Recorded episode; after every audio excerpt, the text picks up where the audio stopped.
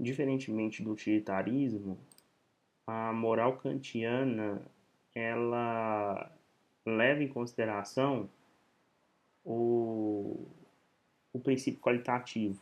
O utilitarismo ele é quantitativo. A moral kantiana é qualitativa. Por isso que a gente considera aqui também o conceito de deontologia. Deontologia significa teoria do dever. A moral kantiana ela é fundamentada no dever.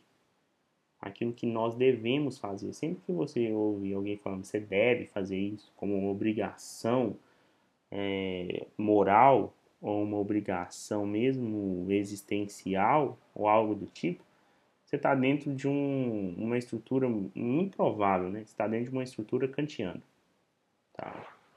É, o ser humano, para Kant, ele é um fim em si mesmo. Significa que ele não entra em qualquer tipo de, de relação utilitarista. O que, que significa o ser humano ser um fim em si mesmo? Primeiro que ele é inútil inútil no sentido dele não poder ser valor, valorado. Um ser humano não pode ter mais valor que o outro ser humano. Mil seres humanos não pode ter mais valor que um ser humano. Por quê? Porque não pode ser valorado, não, não se pode, você não pode atribuir valor maior a um ser humano e menos valor a outro ser humano, entendeu? É isso que ele quer dizer quando o ser humano é inútil e não entra nessas relações utilitaristas.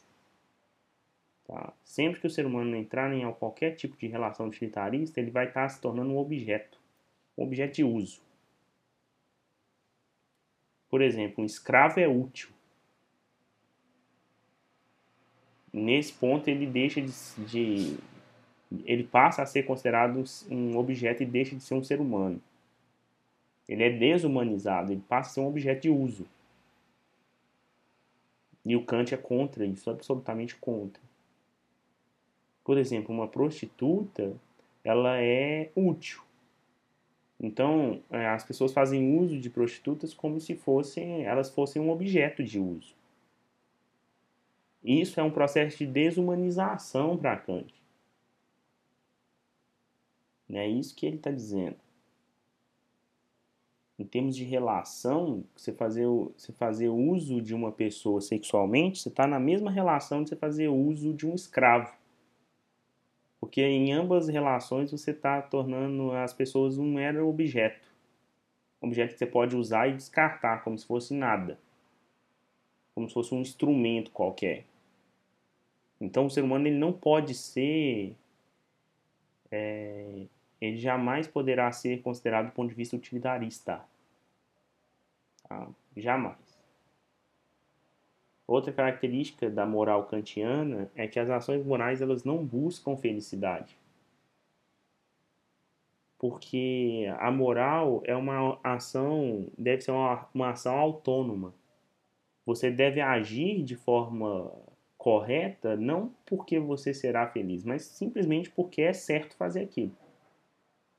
Não tem que ter uma intenção fora da sua ação, entendeu? Aí que a gente entra aqui no conceito de heteronomia e autonomia no, no, na moral kantiana.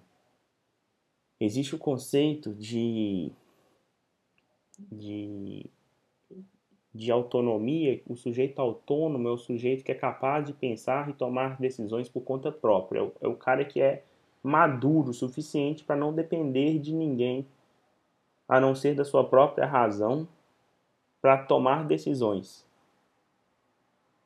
Então, para Kant, é, você deve fazer o bem simplesmente porque é bom e por ser bom você tem que colocar aquilo ali em prática. É o que ele vai denominar de imperativo categórico.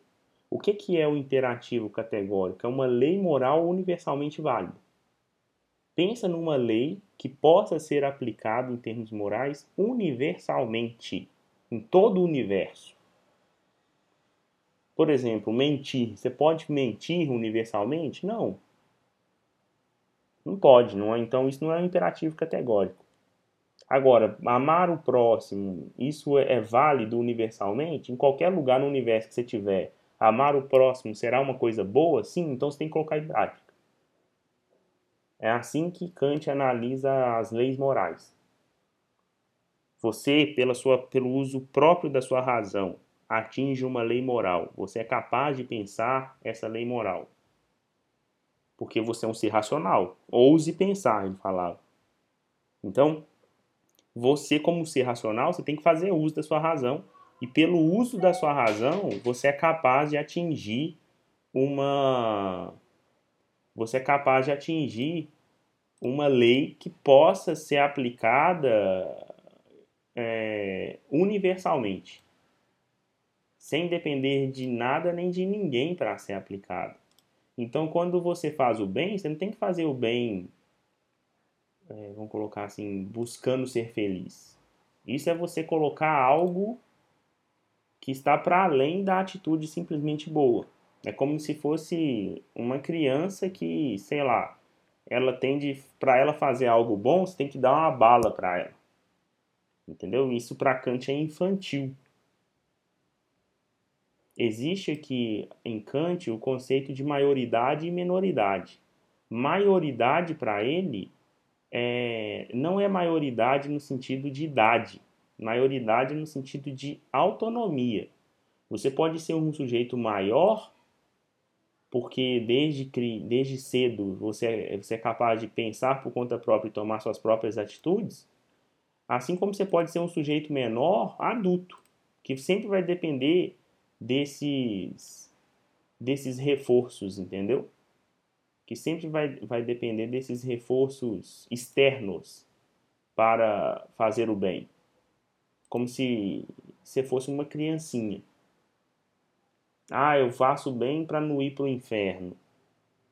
Ah, eu, eu faço bem para não não não é, para não deixar meus pais tristes. Isso é infantil, porque você deveria fazer o bem simplesmente porque é o correto, porque é o que deve ser feito, que é o que deve ser realizado, entendeu? É assim que Kant está pensando. Você não pode fazer o bem pensando em outra coisa que não seja o próprio bem. Então Kant ele vai fundamentar toda a moral nele no dever e esse dever está relacionado ao imperativo categórico. Portanto, existe aqui uma ação autônoma que depende somente da minha consciência, da minha razão para ser colocada em prática. É isso que ele chama de moral transcendental. A universalidade está dentro da razão, entendeu? Qualquer ser racional, qualquer ser racional no universo será capaz de atingir as mesmas leis morais que eu estou atingindo aqui, neste país, nessa cidade, por, pelo livre uso da minha razão. Então eu devo agir por ou conforme o dever. Eu devo agir por dever e não conforme a alguma lei externa. Tá? Se eu agir conforme uma lei externa, eu vou estar sendo como uma criança. Eu vou estar aqui na menoridade. Eu não vou ter atingido a maioridade. E vou estar agindo de acordo com o imperativo hipotético e não categórico. O, o imperativo hipotético ele ele, releva, ele revela uma ação que é um meio para a consecução de um fim determinado. Então, por exemplo, para você estudar, passar de ano, é, é, seu pai tem que te prometer um videogame ou uma viagem no fim do ano. Se você age dessa forma, é porque você é menor. Você não atingiu a maioridade. Você age como se fosse uma criancinha.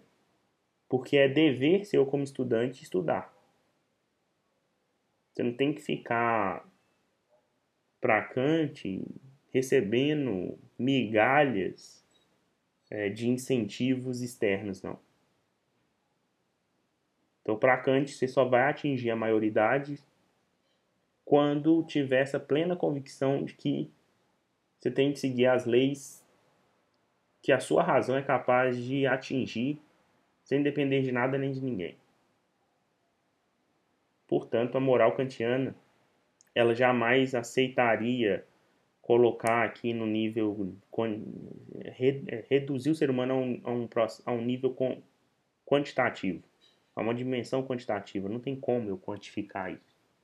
Todos nós somos é, temos valores absolutos. E o ser humano não pode aqui entrar numa relação utilitarista. Ele discorda completamente do utilitarismo.